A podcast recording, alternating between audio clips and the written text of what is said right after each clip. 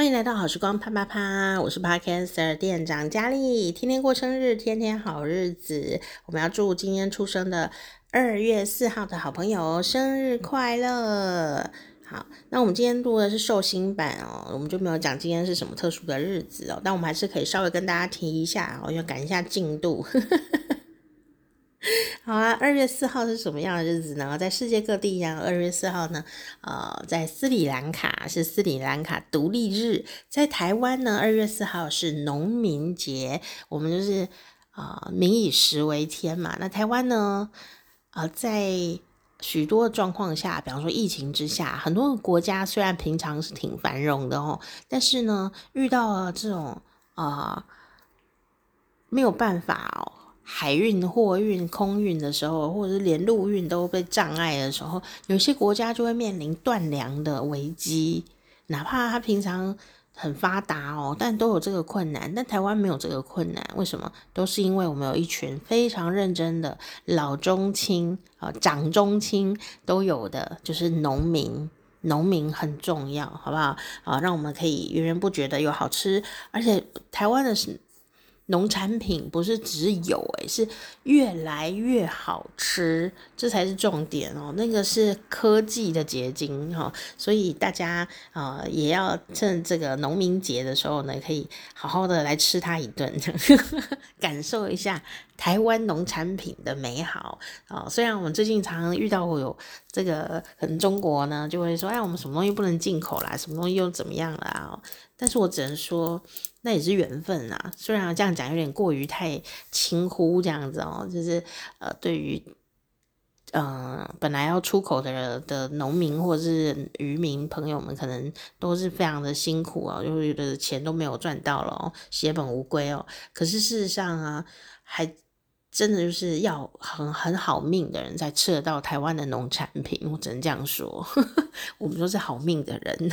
好，然后呢，今天也是世界卫生组织哦，H 呃 WHO 哦，它所呃定的这个世界癌症日哦，所以在这一天的时候或这个前后，也都会有很多呢对于癌症的一些重新呼吁的事情哦。那我们来看看二月四号有哪些寿星呢？哇，如果你有打那个。日本的战国游戏的话，可能会认识他毛利辉元啊，就是今天出生的哦，以及呢那个法国的小说家、剧作家皮耶德马利沃哦。那今天我看呢、啊，今天出生的一些名人们哦，有一些特色，就是说理科男很红起来的理科男、理科名人特别多哦，然后有一种很嗯。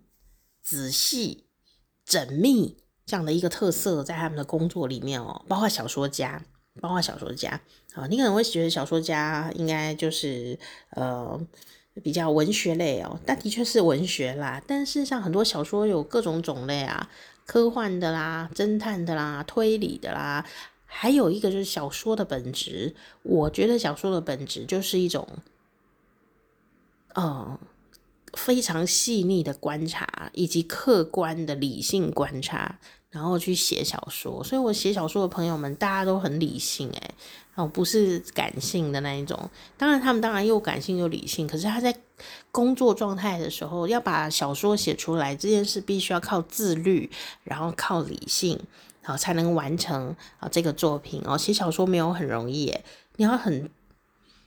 找很多资料，然后分析出那个故事，然后整理完了以后再来写。你还要安安静静的把它写完，然后一个字不漏的写出来。像如果你没有这个本事的话，你也可以写诗。诗的话就是在比看谁字少一点，这样也能讲出完整的故事的哦。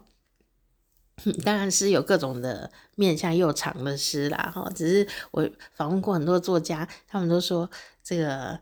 为什么当时他会选择诗这个文体呢？结果没想到这些大师们竟然说哦，因为他字比较少，然后就可以赚到稿费，很多 很多长辈级的大诗人就曾经讲过这句话，我觉得实在非常有趣。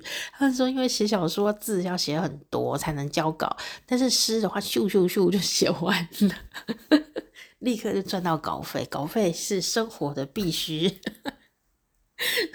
所以是真的，这是我没有骗你们，很多个都这样讲，我觉得很可爱，但不代表说为了稿费写的作品就是差的，没有没有没有，为了稿费，哎，反而趁机写出好作品，我觉得这才是对的哦。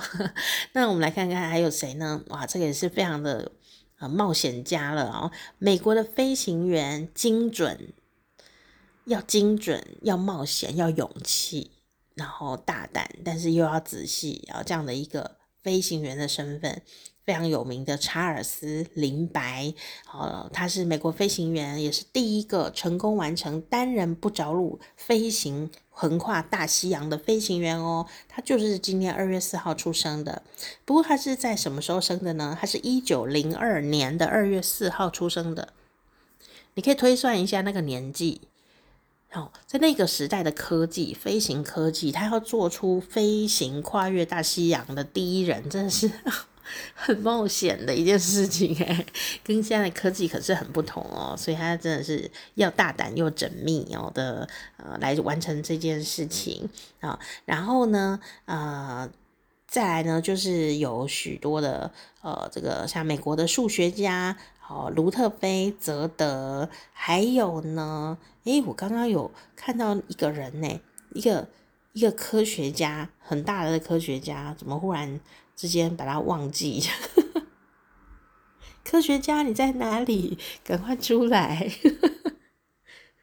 哦，好啦，哦，找到了，找到了。德国的物理学家啦，路德维希·普朗特哦，你念物理呀、啊，流体力学，你就会听过普朗特的名声哦。他也是今天出生的哟。好，那嗯，在音乐的世界上呢，也有许多耐听的曲子的呃，这个作者、音乐家们哦，就是第一个就是喜多郎。啊、小时候我就听过喜多郎的名声，他的声音音乐真是耐听，然后充满着那种日本的那种呃很不一样的情怀，哈、很有特色。然后再来就是山下达郎，山下达郎也很有名啊，歌曲是很耐听，哦，那他就写了很多流行的歌曲哦。那除了他们以外呢，还有非常有名的小泉今日子哦，以及小说家东野圭吾，哦，这个是哦。侦探小说家哦，东野圭吾也是今天出生的哦。那他讲过一句话，如果你不认识东野圭吾的话，可能你有听过《解忧杂货店》，因为他有拍成电影，对不对哦？当然不止啦，就是东野圭吾的人可能都不见得只看过《解忧杂货店》哦。他出版的书非常的呃多。那他呢，就是一个。啊，推理作家啊，推理也是一个很科学的行为，很缜密。有没有发现这件事情？静静的抽丝剥茧，明明他本人作家自己应该要知道犯人是谁，但他不能露馅这样。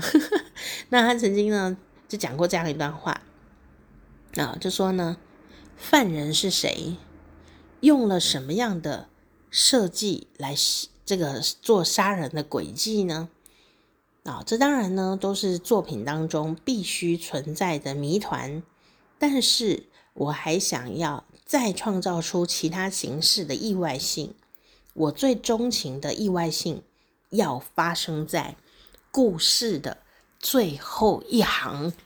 简称就是甩尾啦，这是东野圭吾呢在《宿命》啊这个故事的作者前言讲的这一段话啊。如果你有这个有东野圭吾的粉丝啊，你就可以印证一下，他是不是在最后都有一个大甩尾呢？前面当然就是哇哇哇这样子哈哦，原来是这样。然后我觉得看侦探小说最有趣的事情就是说，啊。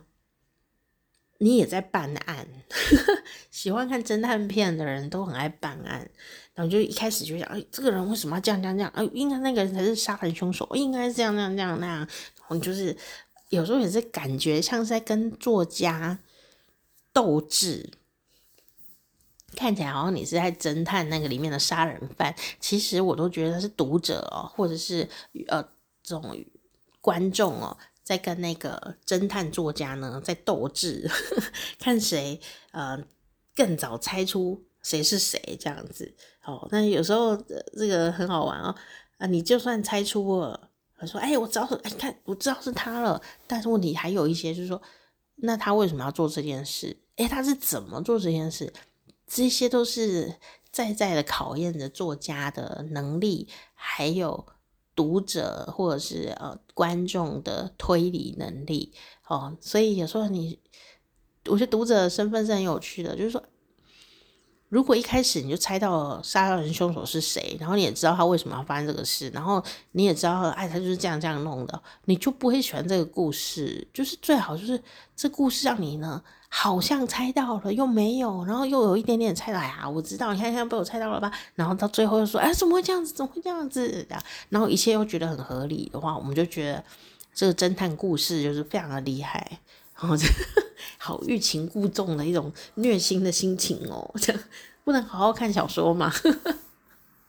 不能，我们就很容易要被带入。如果有一个侦探故事它发生了，然后我们一直没有办法进入这样子的情境呢，就是一个失败的侦探故事。我们一点都不想跟他去办案，也不想知道杀人凶手是谁，好失败哦。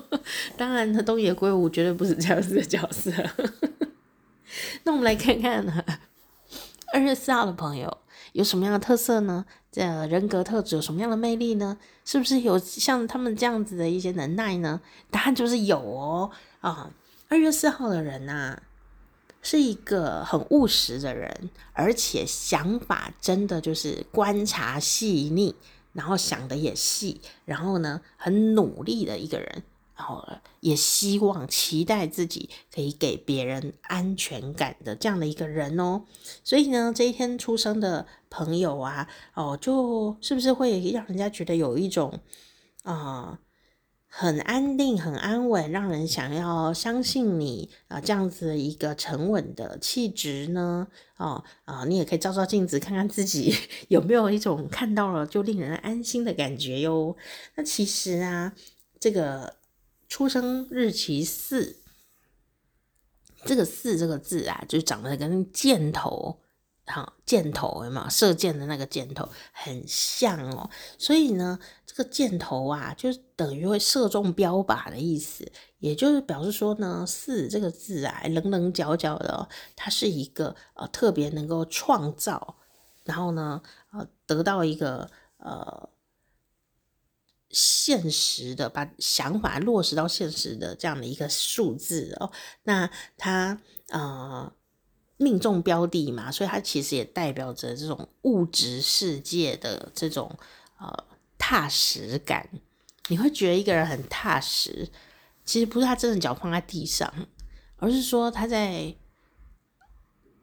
物质世界里面呢。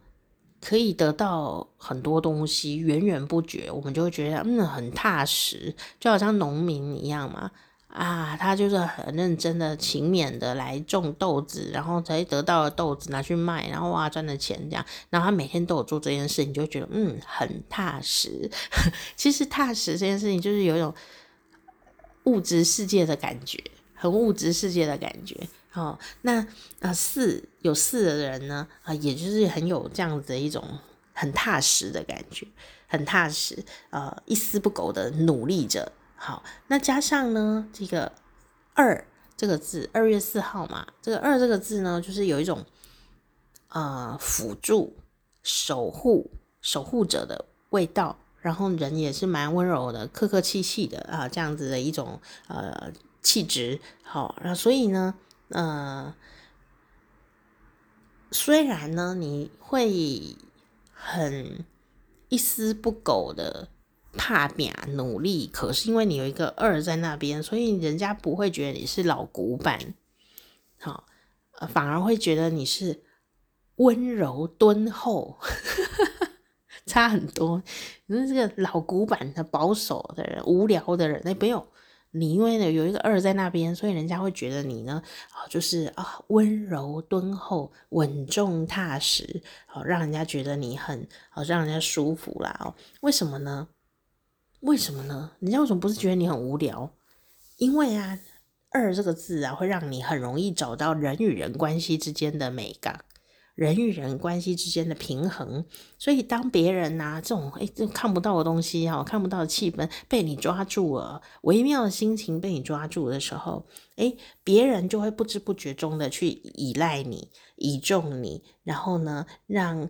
呃，旁边的人对你充满着信赖，而而事实上你也值得信赖，因为你就是一个很努力的人，然后很踏实，有没有哦？那你对别人都很亲切，好、那你也比较不会树立敌人，好、哦，那这样很不错呢，哈、哦，对，而且呢，比起站在目前啊，哦，领导的这样的一个。啊，出风头的角色，你比较希望呢，当一个幕僚，当一个副手啊，这不代表你不厉害哦，你只是不想出风头，然后你要用你强而有力的能量呢，去辅佐别人，或者说你可能会做像学者或是小说家这样哦，就不会常常要一直呃这种光明，是不是光明正大？应该说不会常常一直抛头露面的这样的一个角色哈。那呃，你呢？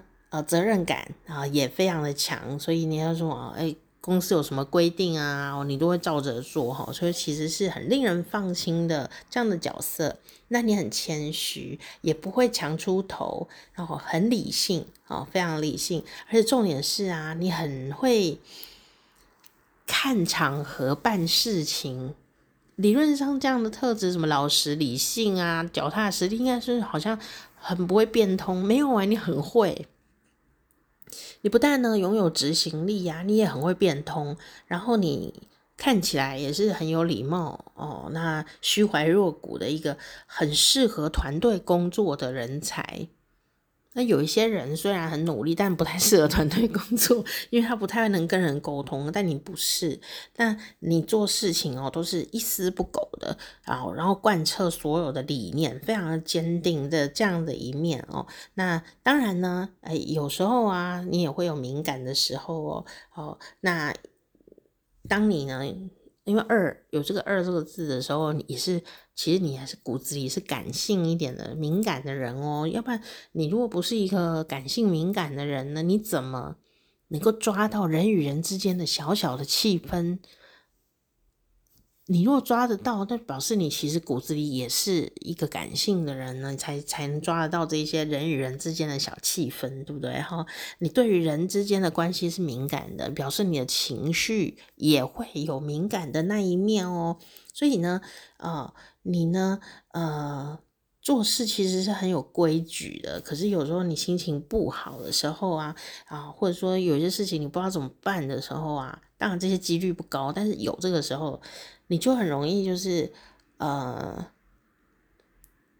就变成说随便啦，或者是就是需要别人来帮你，你才要愿意做什么事情，就变得很很很瓦解这样子，也是有，这 落差很大哦。什么失恋啊什么的，你忽然就哦，这个人生毫无意义。你本来每天都会准时上课上班，后来就是每天喝酒喝到忘记这样子哦，就是会变成这样子，有时候也会，所以。你的心情不好，也是要面对，哦，也是要面对去抒发。但是你也要注意说，你这个遇到这种犹豫不决的时候啦，心情不好的时候啦，啊、很正常啊。但是也不要让自己太、太、太、太就整个垮掉这样子哦。然后请别人帮忙，OK，但不要。变成呢拖累别人呐、这样子就不好了。那当然呢，最好呢就是说啊，如果你刚好身边呢有一个值得信赖的，那你也愿意跟他说真心话，或者说当你人生迷惘的时候，可以去聊聊你的迷惘的这样的对象哦。哇，这样最好。如果你有这样的一个知心的好友，那是最棒。为什么呢？谁人生不会迷惘啊？就是可以跟他讨论说这个要怎么办呢？诶，讲一讲，也许你就自己找得到答案，或者说听到对方讲一讲，诶，你也可以拨云见日啊。这样的，如果你有这样的一个呃，能够听呃听你说真心话的这样的一个呃好朋友的话呢，你的能力呀就会更上一层楼。你就不会说啊孤军奋战啊这样子哦，所以我就说你这很适合找那种团队一起合作，有一个呃可以信赖的团队，对你来说是很重要的哦，很重要的。那有人可以跟你谈心事，哦聊聊天，拨云见日啊、哦，也是特别重要的一件事情。那一样哦，恋爱的时候，恋爱的时候呢，呃，会放大啊、一个人的人格特质哦。所以呢，我们来看看哦，你呢在谈恋爱的时候啊，也是一样很认真哦。你如果喜欢一个人的时候哦，你也不会拐弯抹角哦。你就直接跟他告白，就像那个箭头射出去，咻这样子，我爱你，啪这样子。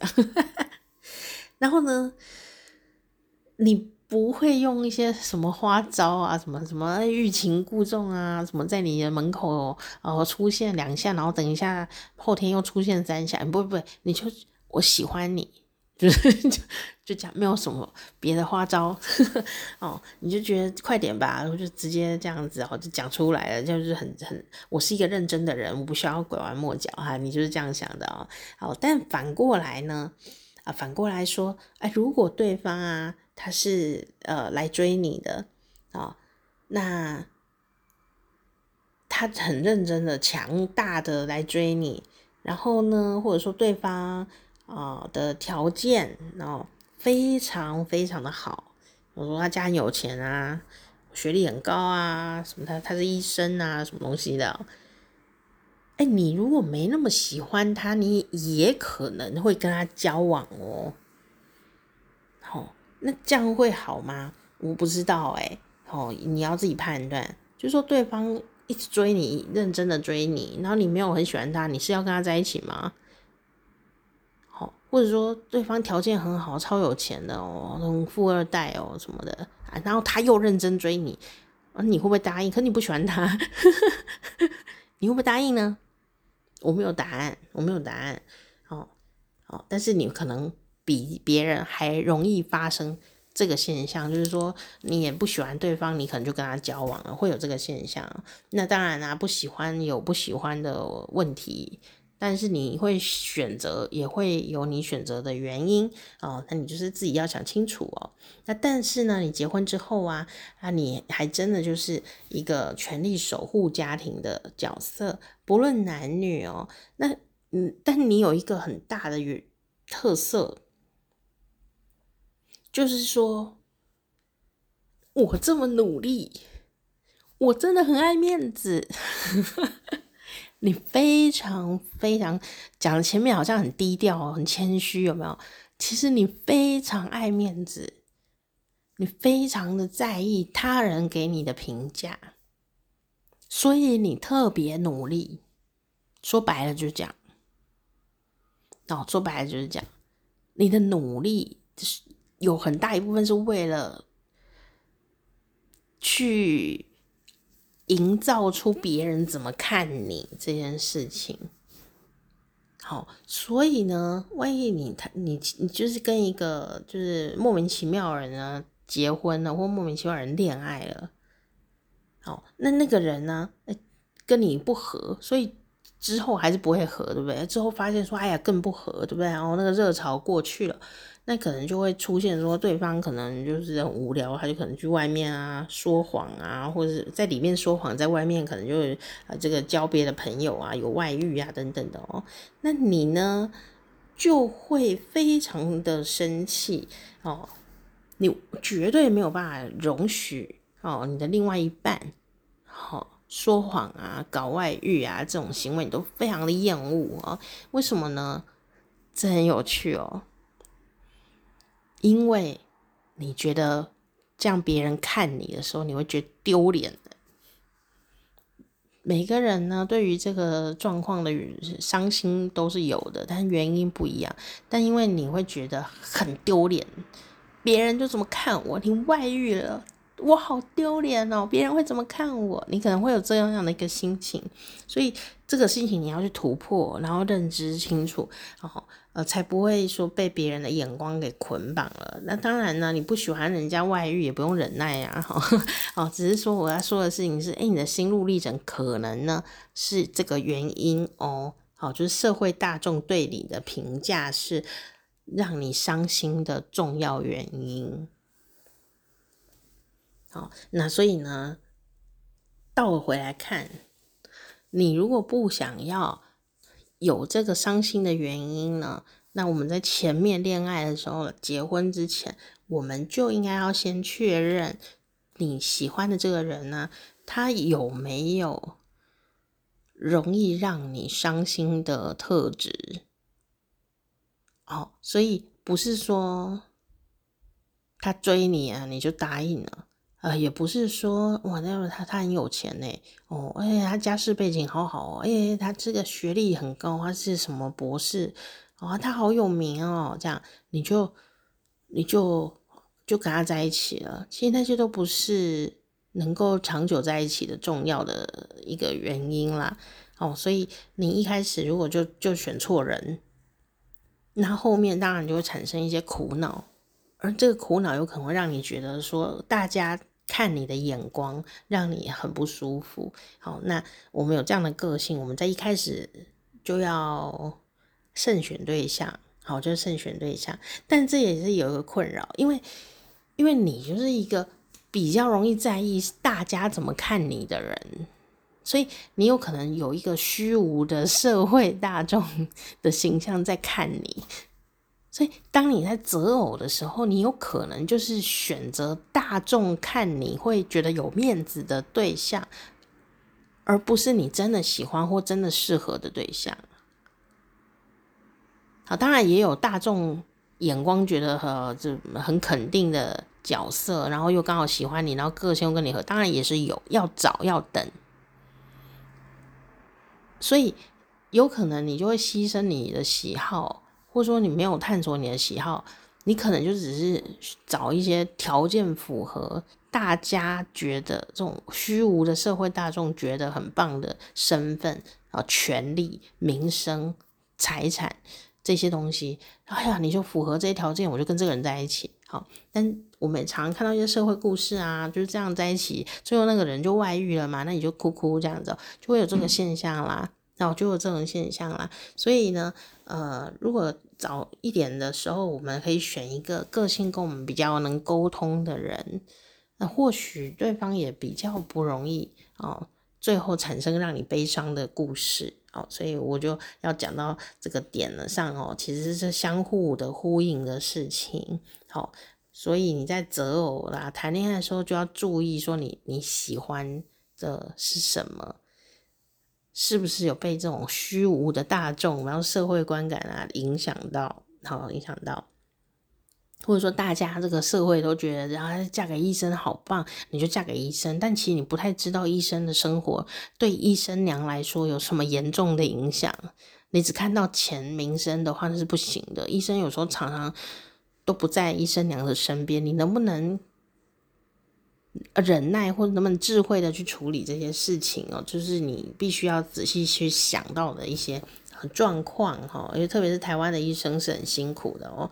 好，那再来呢啊二五，你的性生活呢？哦，这个实在是我也没有办法勉强你呢，因为呢，这个二月四号出生的朋友好像不太喜欢性生活，你有这个现象吗？嘘 嘘，不要说出来哈，没有啦，要说出来。不知道为什么哦，二月四号的朋友有可能对于这个性性性行为这件事情有一些抗拒，但我相信每个人原因是不一样的，也不是每个二月四号的人真的都会很讨厌，但是有这个现象哦，有这个可能性，那而且是比较讨厌这件事情，我不知道为什么，还是你觉得这件事很丑，还是觉得很丢脸呢？我不知道哎、欸，好，你可以自己找找看。如果你有这个现象的话，你可以想想看原因。你如果没有这个现象的话，你就是呃，就就是当做没听到这段。好，那可是问题就是说呢，两个人是不是能够心心相印这件事很重要。那两个人在性上面如果没有办法沟通的话呢？有可能两个人的性生活就是零，那有时候就会间接的或直接的影响到两个人的心灵生活。好，所以如果你真的对这个性行为这件事情哦，呃，不是那么的有兴趣，或是其实有一点讨厌哦，那你要先能够理解自己有这件事，这没有什么不对。但你要择偶的时候，你就一定要先。确认自己的一个现象，然后去找一个跟你一样也是清心寡欲的这样的一个伴侣，两个人就会心心相印了。但你如果没有想到这件事，然后你发现你自己清心寡欲哦，然后你找到一个他没有害羞呢，就人生觉得寂寞到不行的人，那最后会变成什么呢？就是他也很不愉快，然后你也不想被强迫，然后两个人为了这件事就非常不愉快，其实很沮丧。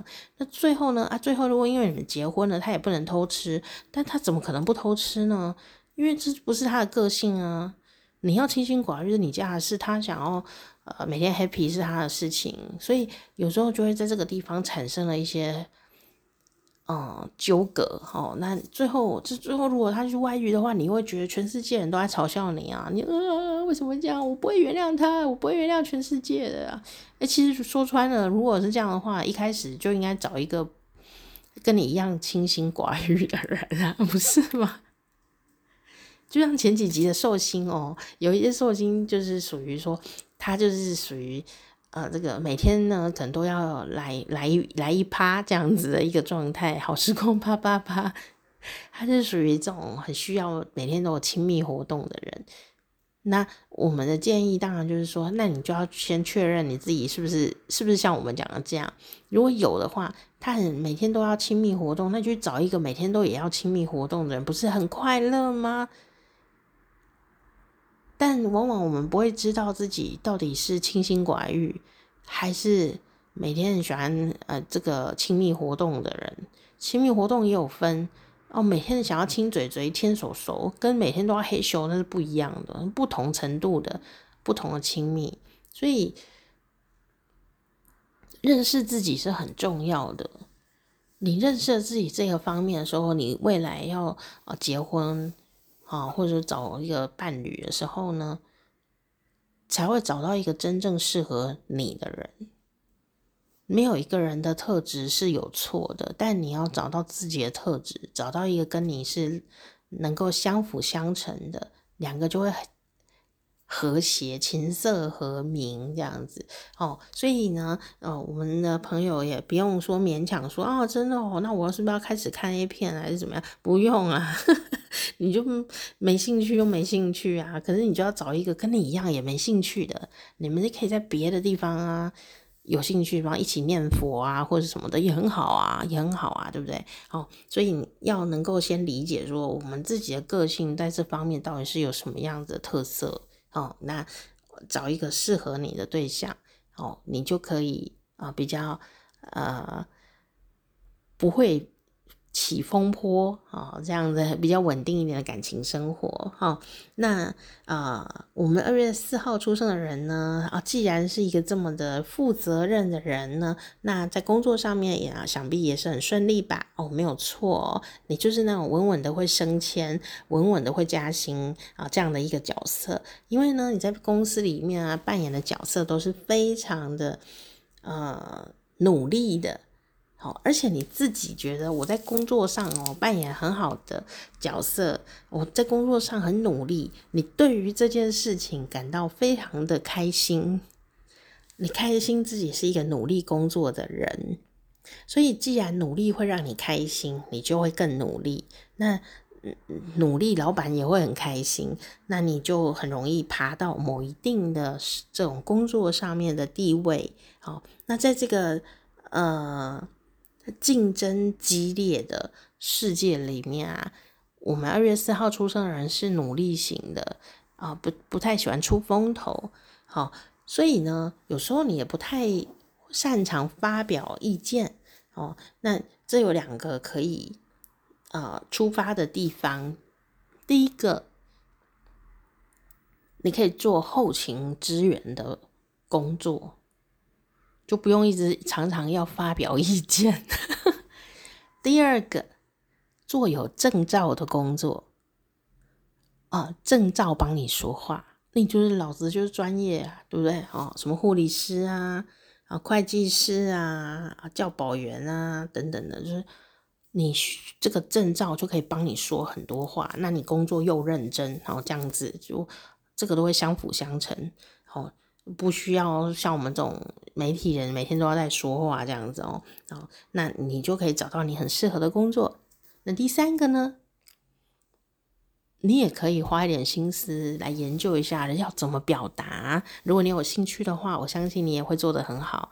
哦，这就克服了自己的这个呃难关啊。不过你顺着自己的个性去也是蛮好的。所以如果人家就跟你讲说，哎，你怎么口才很差啊？哎呦，你怎么很木讷啊？啊，什么什么东西的哦？哎，其实你不用难过，因为这就是你的特色，这就是你的魅力。你就是不是走什么口才舌灿莲花路线，不是。你走的是认真努力、内敛、仔细的这种路线。好，你要要有信心啊！安静的力量是很大的，好不好？那但是呢，如果你真的就是一直都那么客气的话，你就要真的很努力的把你的那个呃你的专长啊给。展现出来你的作品呢，你的努力的成果啊，这些你都把它展现出来，要不然就是有个证照，证照就是你的成果之一，哦，那你就不用担心被别人忽略你的努力了，因为今天出生的人，你就是很在意别人怎么看你的，可是你又不太喜欢。在那边炫耀啊，那边表现啊，那些虚华的东西你又不喜欢，可是你其实很在意别人怎么看你哦。所以如果你有一个证照啊，或者有一个什么什么身份啊，哦这样子哦，哦有个什么什么社会地位的时候，其实你也会比较安心啊，你也会比较安心一点点。好，那既然那么努力的话呢，嘿，你真的是从来都不用为钱烦恼的幸运的人哦，因为你的财运非常的稳健。虽然不见得会发大财，但是你肯定都是会慢慢的有钱起来的，所以你不用担心哦。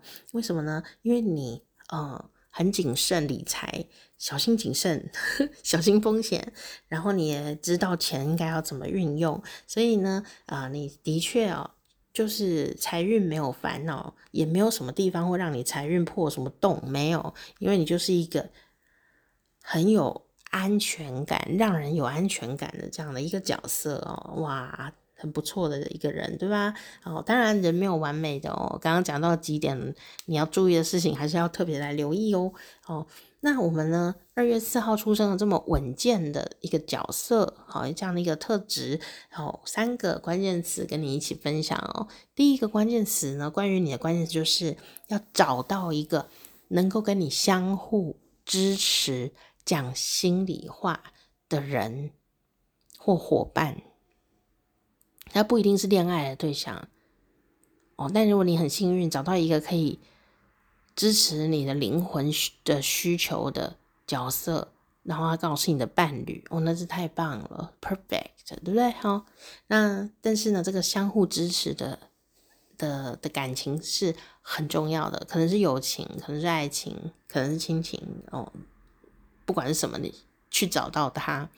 第二个呢，就是你是一个非常忠心的人，忠心又老实又努力，这是你的特色。就算是有一点木讷，其实也无妨。真的，他不会这个叫瑕不掩瑜啦，瑕不掩瑜。比起像我们这种一直挤嘴、后锐锐的人，也许有更多人喜欢的是像你这样的人。然后，哦，所以要对自己有信心。然后第三个特色呢，这个特色就非常有趣哦，就是说呢，不要在心里面呢偷偷的希望别人回报你，什么东西？你那么努力是为什么？你为什么努力就会开心呢？你是为什么开心呢？其实你心里有一个小愿望，你希望别人可以感激你，把你当回事，这是你隐藏版的愿望。但如果别人都没有把你当回事，也没有人要感谢你，也没有人要回报你的时候，你就会崩溃哦。所以呢，这个就是你要小心的事情。你为了什么而努力呢？好，这个东西等一下我们会再次的来跟你分享。好，来再次的跟你分享。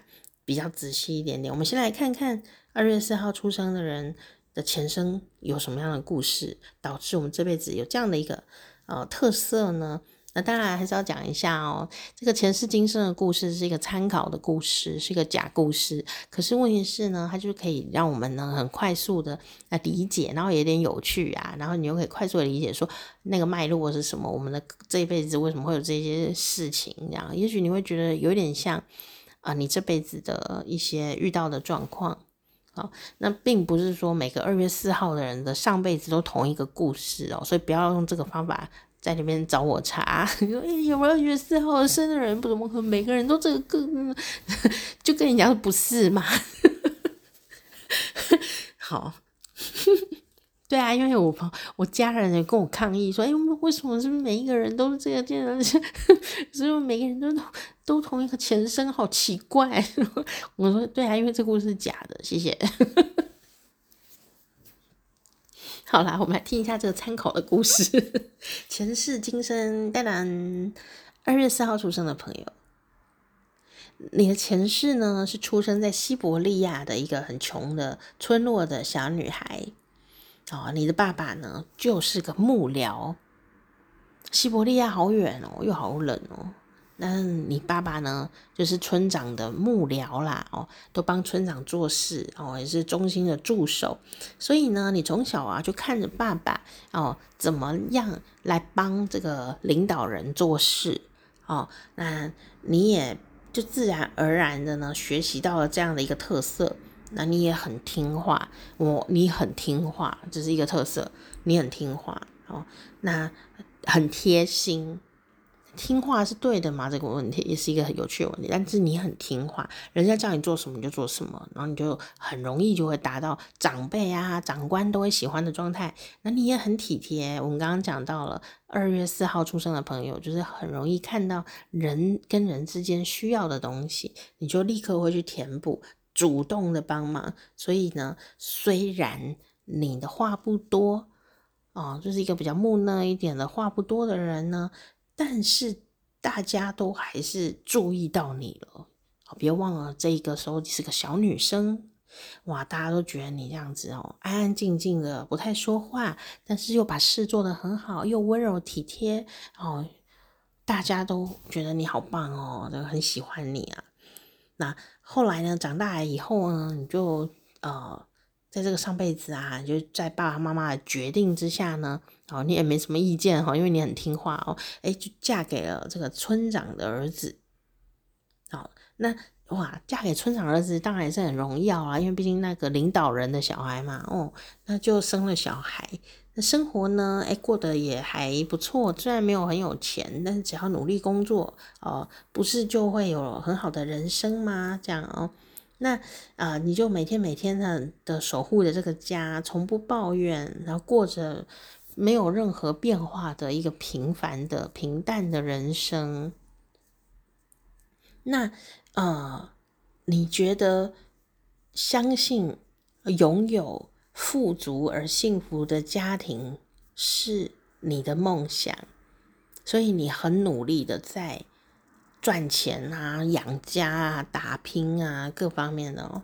但是到了上辈子的呃晚年的时候呢，你就发现呢，你的心啊，对于变化觉得非常的害怕。哦，哎，怎么会这样子呢？怎么这事情不是我想的那样啊？哦，我我以为努力就会有收获，结果有的努力是没有收获的。哎，怎么会这样子？我那么的努力，为什么没有收获？我那么努力，为什么小孩都不听话？我以为小孩会孝顺我，结果其实他没有孝顺我，而且怎么会这样子？哦，我我对这个家付出那么多，他还是有外遇，然后就会这种现象。哦，这时候我们就要咚咚咚咚咚，赶快看一下我们这辈子要注意的事情到底是什么？好。我们刚刚讲到了第三点呢，我们常常心里面其实有隐藏版的，觉得说希望对方可以回报我，但是通常这种很容易付出很多的人呐、照顾的无微不至的人呐、都有口头禅哦，就会说我不需要回报。我说这句话真是一句自己没发现的谎话。你那么努力，到底是有什么原因吗？你把努力的照顾自己的的，先说你很努力的去照顾别人呢？你照顾自己啊，都没那么努力，你努力的照顾别人呢？照顾着无微不至诶，那你是在干嘛？其实说穿了，你心里面其实是希望别人能够回报你爱，回报你感谢，回报你愉快。可是我没有要回报什么，我只看到家人吃我煮的菜，我都很开心。他没吃呢，那你是就不开心了呢？他吃了以后脸都没有笑。也没有说好吃，你会不会开心呢？哦，这是一个很重要的问题啊、那呃，你一直在告诉自己说，我必须要帮别人，我必须要体贴别人，我必须哦要做什么做什么。有时候你就必须帮人家的事，包括你的家人、你的孩子、你的同事、你的另一半。所有的人都是别人，然后你就一直做这些事情，那你到底是要干嘛？其实你就是希望有回报。你说哪有？怎么可能？我只是想帮他。好，那你就可以想想看，你那么关心别人，当然是很好。可是你关心别人，如果别人的反应不如你的预期，你会不会崩溃？你会不会很难过？你会不会不爽？会，会的话就表示你是有期待的。如果你都没有期待，你弄了一个晚餐一大桌，然后或是好像把自己打扮的很漂亮，然后呢，结果去约会啊，或者说等他们回来吃饭啊，结果呢，结果呢，他们都没有回来吃饭，就不知道为什么就进房间都没有理你哦。然后或者说你打扮的很漂亮，然后出去就这诶诶，男朋友也没什么反应哦，然后就诶默默的，好像平常每一天这样的就过了哦。那你会不会很难过？会很失望？会不会有负情绪？哦，如果有，那就是表示你是有期待对方回报的，只是回报的东西是什么而已。啊，你回报他的开心也是一种回报，对吧？好，所以呢，我们二月四号人真的是一个体贴入微又很努力的人，但是我们就要停下来看我们在努力些什么。如果你都是在为别人关心，对方真的有需要这份关心吗？或者说，你就是说，哎，我帮你。弄啊！你就不然你这个呃这个保温杯都不会开，我帮你开这样哦。对方有需要你开保温杯吗？他不会动吗？他不会自己开吗？说不行啊，他就是不会，我要帮他弄。你确定他真的不会吗？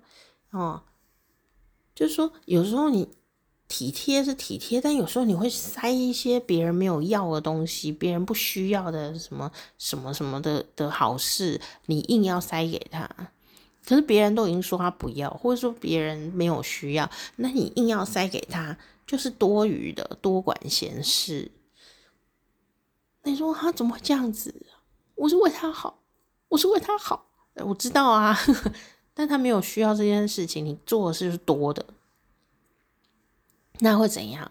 那就会浪费你的能量，浪费你自己仅有的能量去做一件。别人不需要的事情，然后得到空，得到了就是没有人感谢你，然后你又做得很累，然后你就会觉得说，我做的很累，我就是为你们做做这样子，你们为什么？然后他们就会说，我没有让你做啊，你常常都这样啦，好像每一家都有这个妈妈，哎，妈妈是不是都二月四号生的？所以呢。要能够理解这件事情也不太容易哦。就说体贴的人啊，真是美妙。包括我自己，我都是一个非常体贴的人哦。但我最近这几年，我就会发现到我有强迫别人呢被我体贴的现象。对方如果没有按照我想要的方法接受我的体贴，我会很焦虑。那为什么会这样子？没有任何人是恶意的，这是美丽的事情。为什么会这样？为什么会焦虑？后来我就发现这件事情，就是说我太努力，太努力，想要得到一些什么。举个例，举个例来说，哦，举个例来说，朋友来我家，很好的朋友。很好很好的朋友来我家，我当然是非常快乐，他也非常快乐。可是我就会因为这样很焦虑哦，就想要因为是很好的朋友嘛，我当时想要给他很好的招待啊，我就会想说哦，我要买这个给他，买那个给他，准备一些小东西。哎呀，怎么办？我家盘子不够，我要去买盘子好了。然后就。要买呃三生四果没有了，朋友来不用三生四果啊、我朋友喜欢吃的啊、这个什么小点心，我就要去找真正好吃的小点心。我不要随便买的小点心，我要真的很好吃的小点心，而且是要符合这个朋友的口味的。然后呢，要找一个适合我朋友的一个盘子，然后呢弄个三个这样，然后小小的这样子，然后泡那个茶，那个茶呢那个温度一定要。泡几分钟，然后什么温度，然后这样子，然后呢，做完这些事情以后，看到朋友就是很开心啊。但我其实已经很累了，很累了，然后要整理房子啊，什么什么的。我想要给我的朋友，嗯，五星级饭店的这样的一种，嗯，招待。嗯，为了感谢他来，然后为了迎接他来，我们就是这么的努力。但是弄了这些事情以后啊，我就非常非常的疲倦。然后疲倦的人呢，就特别容易焦虑哦。然后我就发现我自己呢，就朋友来的时候，我就很累。我朋友就问我：“你为什么还要这么的累？然后累还要装嗨？因为朋友来了以后，你就说：‘哎呀，好开心啊！’怎么怎么怎么？哦，那我就会说：‘哎，你吃这个，你吃这个，哎，你吃那个，你吃那个，哎，你吃这个，你吃这个。’我跟你讲，这个是那个日本的什么什么东西哦，哎，那个是什么香港的那个那个的东西哦，那个这个这个，然后然后结果后来发现，我为朋友这样子买了那么多美丽的食物哦，有时候他们都只吃一点点。”都没有认真吃，我泡那个茶泡了那么的努力，他们都没有认真喝，都 Q 这样就喝完了，那也没说出一朵花来，也没有说哎呀这个茶泡的真好啊，或者说哎呀这是哪里的茶，怎么那么好喝？因为他们都没有问我的时候，我就会没有台词讲，因为。因为我就是很花心思在这件事情上面啊，他就说：“哎呀，这怎么泡的？怎么泡的那么好喝？”我就说：“我跟你说，我这就是这种八十度 C，然后怎么怎么泡了五分钟，然后怎样怎样怎样怎样，这一定要用什么什么的东西来泡，什么什么这样，我的用心这样子才能讲。哎，结果没有人发现，大家就呼这样就喝完了，没有人关心那杯茶，然后我就觉得好失落哦。就是做那么努力的事情，有时候也能发现的也就一两个。那就算他发现了哦，也也不会怎样。就他，嗯，这很好吃，但还只吃一颗，他也不会继续吃，也不会吃很多，最后都是我在吃，然后是我变胖这样。那我就觉得很。很奇怪，哪里有问题？然后我就很焦虑啊，很焦虑，我就很累。后来我就跟我的好朋友们讨论这件事情啊，我就说：“哎，你们来的时候，其实我都很紧张。我说：哎，奇怪，怎么会这样子？我就说，因为我都要这样做，准备很多的事情，然后很怕你们就没有被招待好啊，什么什么的。就我，因为他们是我真的好朋友嘛，真的好朋友就会说，其实我们是去看你的，你不准备那些，弄一白开水都也无所谓啊，我们只是去看你。”然后两个人或者一群人可以哎一起喝喝茶，什么喝喝什么随便的饮料也都无所谓，重点是能见面嘛，聊聊天，彼此还是重点。他说：“你如果会很累，你就不要弄啦。”然后想说：“真的吗？”我就很紧张哎，我就说：“哦，真的吗？可以不要弄吗？”这样我也没有礼貌啊。讲我真的是很想要让朋友们知道我是多么的关心他们，然后想要无微不至的照顾着他们这样。但是朋友们说不用啊，你不用那么累，你不用那么累，哦，就随便的弄就好。我们只是去看你，你如果累的话就睡觉，这样不要弄这些事。然后甚至说，如果你累的话，我们不去也可以。然后别别别，你们来，你们来，我随便弄，我随便弄。就后来我就。慢慢的学习到了说，哦，真正的朋友，我当然知道啦。这个我当然知道，真正的朋友不会嫌弃我说，哎呀，你这个怎么没品味啊？哎呀，你这个什么东西啊？没有，他们绝对不会做这件事的，因为他们是我的好朋友。可是我还是克制不了自己会焦虑，想要悉心照顾别人的这个现象。可是呢，哎，当我悉心照顾了别人以后，我心里面其实有时候就会有一些 OS 很杂乱，就是说。哎、你怎么没有吃这个啊？这个很好吃哎！哎，哎，这个不是这样用的啦。这个你要先喝这个，再吃这个，再再吃那个。我心里有很多规矩，你知道吗？然后，然后我心里就会变得很焦虑，说：哎，不是啦，你要先吃这个，再吃这个，不然你味道会混在一起。这样，然后你就变得一个很很烦躁的 主人。然后后来我就自己有发现这个事情。现在虽然呢，难免还是会有这个现象，不过我就是戒掉了许多。我现在就是说，啊、做了一些呃有招待的行为就可以了。那毕竟你们是来看我的嘛，那不要让大家嘴巴无聊，这样就可以了。然后有有源源不绝的茶水啊、可以喝啊、呃，这样就够了。然后呃，就不要让自己那么累。就是随手可得的东西，这样就好了。然后啊，不要特别。我以前很好笑哦，我以前就会有一个客人要来，我就会跑三四个地方去准备那那一天要给他吃的东西。找不到 找不到适合的碗盘，我就会买一套新的碗盘。你说钱太多？哎，不是，就是。觉得很焦虑哦，就想要把事情做得很好，这样子。但其实事实上根本就不重要，你家也不需要那么多碗盘，然后他们也不在意。就就你买了一个专门为他买的碗盘以后，他们也没有认真在欣赏这个碗盘，我心里就会很说：哎，怎么都不认真欣赏？这是我为你买的耶，这样也不认真看两下，也没有拍照，真讨厌。然后你心里就会有这种 很多 OS 很烦躁这样子，然后我就慢慢的发现说：哦，这样不行不行，这样啊。所以我现在就是。就是待客用的，就是固定那几个碗盘，我管你是谁，我就是只有这两个碗盘，你就只能用这两个，这样 就不用再特别跑去买碗盘。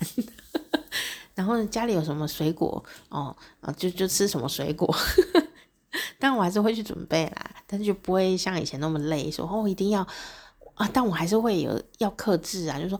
啊，如果要买那个小饼干，我一定要买那一家的。可是如果要那一家的话，我就要跑到很远的地方，然后去买那一家再回来。可是我没有空跑到很远的地方去买那一家，我也没有空宅配，该怎么办呢？那我就会想了一个晚上，然后现在有进步。现在以前就会真的冲过去买，然后很累的回来。我现在就是想说，算了啦，他一点都不在意那个饼干啊。他在意的是我，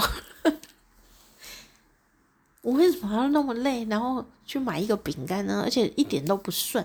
如果很顺的话就算，像我最近买那个饼干的时候就很顺，就是刚好说，哎，我去到台南呐、啊，然后刚好就是朋友开车到了台南，然后到了台南以后，我就说，哎哎，有一个台南有一个卖饼干的店很有名哎。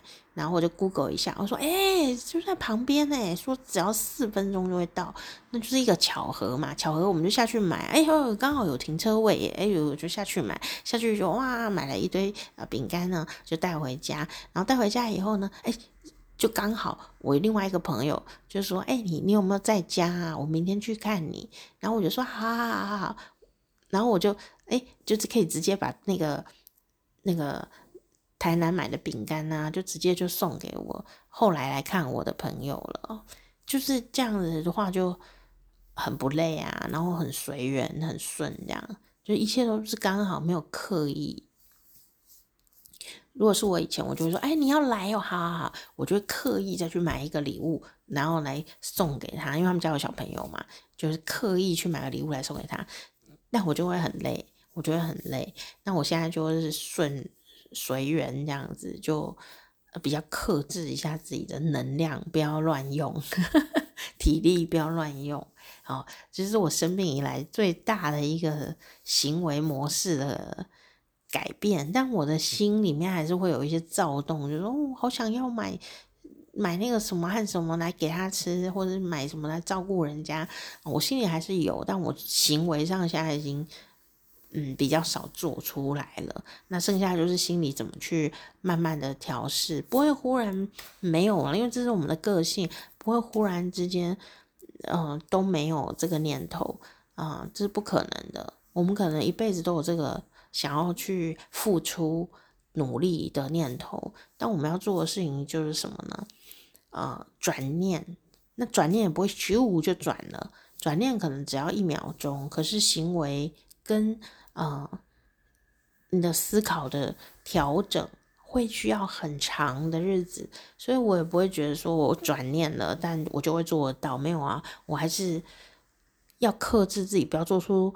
东市买骏马，西市买鞍鞯的行为，我光克制这个行为，可能要花三天的时间去说服自己说，其实你朋友并不在意那个饼干，你不用特别跑去远远的地方买那个饼干，然后他只吃一片，他就不在意，他在意的是你，这样我就要一直这样跟自己说话。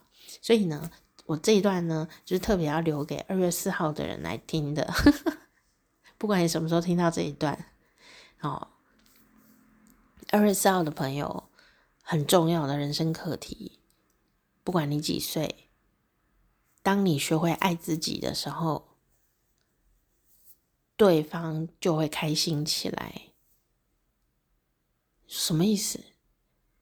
就是你旁边真的爱你的人，真的关心你的人。绝对是你知道怎么疼惜自己，你不要那么累，不用做那些多余的事情，不要一直关心别人也没关系。你能够把这些能量，好、哦，不要那么累。他说啊、哦，可是我今天好累，我想睡觉啊，你就去睡觉哦。你把自己顾好，你爱自己的时候，你旁边身边的人就会感觉到快乐。你爱你自己。不要把力量花在别人身上，关心别人，做那些什么家事、什么东西的。你不要做这个事情，你把时间花在爱自己，把体力花在爱自己的时候，你爱自己的时候，你不累的时候，你快乐了，很怪，旁边人都会觉得被爱，你很努力的。做出一些爱他们的行为，呵护啊什么的啊，什么都帮他做啊，然后很累，反而他们不会感觉到你爱他们。这件事很奥妙，或者说他们会知道你爱他们，但他们很痛苦，因为你很痛苦，因为你看起来很累，然后呢，你一边做这些事，一边嘴里还碎念：“哎呀，你回来我好累哦，弄年夜饭给你们吃什么什么的。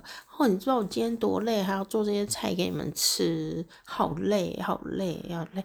哦，过年的时候，很多妈妈都会这样子，我不，我也不知道为什么要这样子，但是他们就会这样子。然后我就在想，哦，有可能就是这种现象，就是说。”你必须要透过刷存在感这件事情呢，来去证明说我真的爱你们啊！你们一定要感觉到爱哦，知道吗？妈妈可是很爱你们的，你们感觉到爱了吗？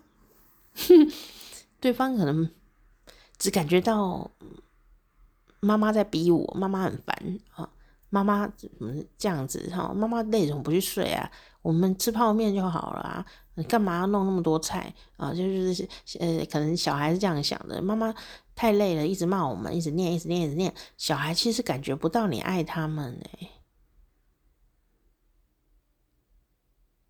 你反而跑去睡觉，说：“哎呀，不好意思哦，妈妈真的很累，妈妈要去睡觉，你们自己吃泡面哦。”我们就会说：“好哦。”然后就去睡觉。妈妈睡醒了，好甜美的样子，笑眯眯。我们反而感觉到爱了，说：“啊，妈妈好爱我们，她对我们笑。”这实在太奥妙了，我一定要在这边给你分享一下下，不然你什么时候才会听到啦？但是有缘就会听到了嘛，对不对？啊，我也不求你的回报。有缘就会听到了。当你爱自己的时候，你的旁边的人就会感觉到被爱，被你爱。但你并没有花力气在他们的身上，你把力气放在自己的身上，好好照顾自己，好好睡觉，好好休息，你就会愉快起来。你笑眯眯了，你就不会碎念了，你也不会。情绪勒索别人说：“哎，我做的你们怎么都不吃啊？我做的很累，你们怎么都不吃啊？你们怎么不回来呀？”这样，当然，当你开始叨念跟怨怼的事情跑出来的时候，对方是感觉不到你爱他，这跟你事与愿违。你是多么的希望去证明，去让他们感觉到你是爱他们的，但因为你太累，你太累了。他们反而是感觉不到的，这实在太奇妙了。所以呢，一定要认真的分享。二月四号的朋友或任何的朋友，把自己爱好，就是爱旁边的人最大的证明。好，所以好好爱自己吧。虽然你可能会害怕说，说真的吗？这样子他们会爱我吗？会这样会不会是一个不负责任的妈妈？不负责任妈妈竟然过年让孩子吃泡面？不会不会，我跟你讲，我们还会比较喜欢吃泡面跟麦当劳耶，对不对？你又不是婴儿，他就是我们家都四十几岁的小孩了，那还不会自己找东西吃吗？我们在隔壁还是 Seven Eleven 呢，对不对？我们更期待的是一个睡饱的妈妈，而不是累得要死还在那边弄菜给我们吃的妈妈。虽然菜真的很好吃啦，但因为一直被念，我们也觉得很烦，有时候就忘记谢谢妈妈这样子了。但我今年哦，有有学会，就是说，虽然当场忘记了，因为被念啊，说哇你怎样就听没不什么什么的这样哈啊。我们就会觉得说，我们没有要叫你弄，我们自己叫披萨就好了，什么超乎体贴的小孩，对不对？对，我知道，每个小孩都会这样子，我懂啊。那但我今年有一个特别，就是说，虽然我在当场的时候还是一副吊儿郎当的样子啦，啊，可是我隔天早上醒来以后，就觉得说，嗯，人家妈妈还是有做好好吃的菜啊给我们吃啊，我很珍惜，因为很久没有吃到妈妈做的菜。然后，哎，老实说，以后这辈子还能多吃几次他的菜也是幸福的。然后我就还是有传那个，虽然住在一起哦，还是会害羞嘛，我们就会传那个 LINE 的简讯，就传给我妈说：“妈妈，谢谢你做菜给我吃，好好吃哦。”这样，爱心，这样子，妈妈就会有点开心。这样，也许她就是想要得到这些，嗯。鼓励的话、赞美的话、感谢的话，但有时候我们自己哦，太亲密的，太亲密的人，就是忘记感谢人家，或者说当场气氛不好就就没讲了。其实我们是很感谢的，所以也许你不是二月四号，也许你是二月四号，不管怎么样，啊、也许你会跟我遇到类似的心路历程跟一些生活的状况，我只能说，我们自己也要换位思考。就是说，虽然呢，我们理解了说长辈或者是身边人可能就是有这种很想要被鼓励的心情，我们为何不去鼓励他呢？我们为什么都陷入顶嘴的状态呢？当他说“我就跳没，我就跳没”。哦，就听没啦，这样哈。我们除了叫他说啊，魔力卖走嘛，这样他说我很累，我很累，我很累，然后我们就觉得很烦，我们就会顶嘴，就说不然不要做啊，我们有没有叫你做？这个逻辑是很合啦，可是其实他他不要我们说这个话，他可能就是要我们说谢谢妈妈，谢谢爸爸，真的很辛苦你们，谢谢你们，我好需要哦，这样，好好吃哦，这样，呃，这些话他们就嗯很爽这样哦，哎，可是我们就是讲不出这种话来，所以他们就会一直很很寂寞哦，那。当然，我们在今天节目里面呢，就是要劝告二月四号的朋友，不要落入这个窠臼，不要落入一个我一定要你感谢我，我一定要你回报啊，我一定要你知道我爱你啊，而疯狂努力。不要，我们不要这样子，不要不要，我们努力就是努力我们自己的事就好了，有余裕再去小弄一下别人，帮帮别人这样就可以了。哦，但是换一个角度来看，今天我们遇到的人，如果是那个。嗯，一直照顾着我们的体贴过分的人，我们要怎么应对这个人？那我的方法就是浮夸的感谢他，当场没做到，后面赶快补。像现在有 Line 啊，有什么什么打字的啊，比较不会害羞，你就浮夸的给他贴图啊，浮夸的感谢他为你做的这些事情。好他会慢慢的比较有自信心，有时候是没自信心，有时候就是每次做什么你们都没有反应，他就越来越枯萎耶。当他一个人没有自信心的时候啊，他就会做出更浮夸的、更多让自己疲倦的体贴入微的举动，来牺牲自己，证明我是爱你们的。你们应该要给我鼓励吧？就你们还是没有，因为他会累，然后又开始碎念这样子，然后我们就不会抓到重点。我们觉得重点会抓住，重点是抓说，那你不要做就好，我们没有叫你做这样。重点是他想要听你感谢他啦，讲一些肉麻兮兮的话淹没他们吧，这样。那你可能会问我说？为什么要让他称心如意？也不是，第一个是你耳根会比较亲近一点，然后第二个是说这个人跟你是什么关系？今天如果他只是我同事啊，或什么路人啊，或者是什么普通朋友，我是甚至是我好朋友，如果对我做这种行为，我就会直接制止他。如果他再僵下去哦，一直过对我太体贴，然后要我感谢他。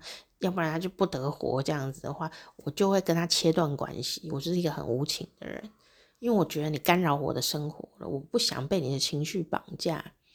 你就算哭喊呢，我也不会再回头。这样子，我是不是很残酷啊？不过如果他真的是我妈或我小孩或这种无法切割的 亲密的家人呢，或我爸什么这类的人的话呢？那我就必须得去面对这个问题，去处理这个问题，去做一些学习，让自己成长。嗯，小孩要懂得成长嘛。我们成长起来以后，嗯、呃，学会很多知识以后，当然就是用在爸爸妈妈或家人的身上。他们养我们的时候，并没有空啊去学习这么多呃的知识，啊、呃，什么什么心理学，什么情绪勒索，什么霸凌。什么东西的，其实他们都不懂啦。那如果我们今天有缘，可以比较多能够学习到这些知识，呃，理解我们自己受过的伤，啊、呃，如果能够的话，如果有余裕的话，我们当然是可以多做一点点事情，让这个事情比较圆滑一点点，我就圆滑一点点这样子，好，所以我会愿意啊。补充一些爱的能量跟感谢的浮夸的语言，浮夸很重要，浮夸这样，然后幼稚的浮夸的爱的言语去啊与与关心我的这个长辈们互动，但是我是有啊嗯努刻意努力这件事情，要用力做这件事情，因为啊。因为时间在倒数计时，每个人的生命都只会变短。你把那个时间放的清楚一点来看的话，你会发现很多的事情的先后顺序会不一样，会被调整。如果你是那个被人照顾的很细腻，然后你觉得很厌倦的人，我也同理你的厌倦，因为我也会。可是，可是，如果你把时间算进去的话，你就会发现你没有多少次可以厌倦了。看我就是中年人的 激动。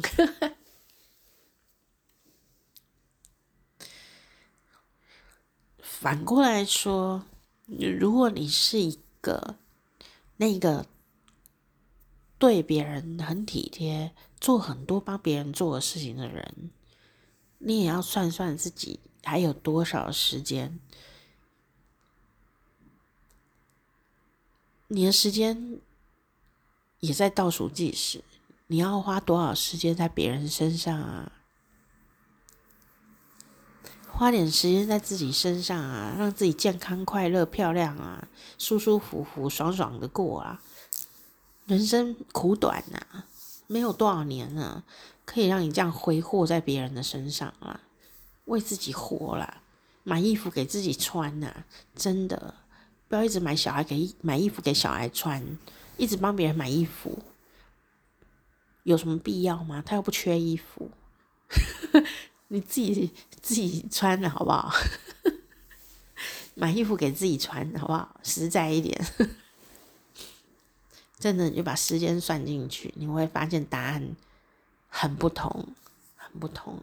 好啦，今天我们干嘛？真心话大爆发这样，然后，然后我们二月四号的出生的好朋友，祝你生日快乐哈！一样就是刚刚讲了很多话，然后啊、就这样吧。当你懂得爱自己的时候，爱自己。的这个动作就能够让你身边的人感觉到被爱，我觉得这句话真的太棒了，给自己拍拍手。OK，好啦，下次见喽。